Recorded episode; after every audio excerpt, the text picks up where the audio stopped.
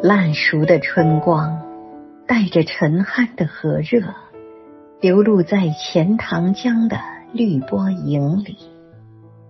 江上两岸的杂树枝头，树下的泥沙地面，都罩着一层嫩绿的绒衣，有一种清新的香味儿蒸吐出来。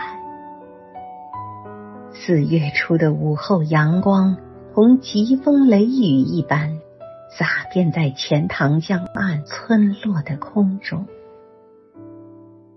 澄明的空气里。拨动着远远的风声，绝似诱人入睡的慈母的歌唱。这正是村人野老与伸腰偷懒的时候，这也是青年男女为情舍命的时候。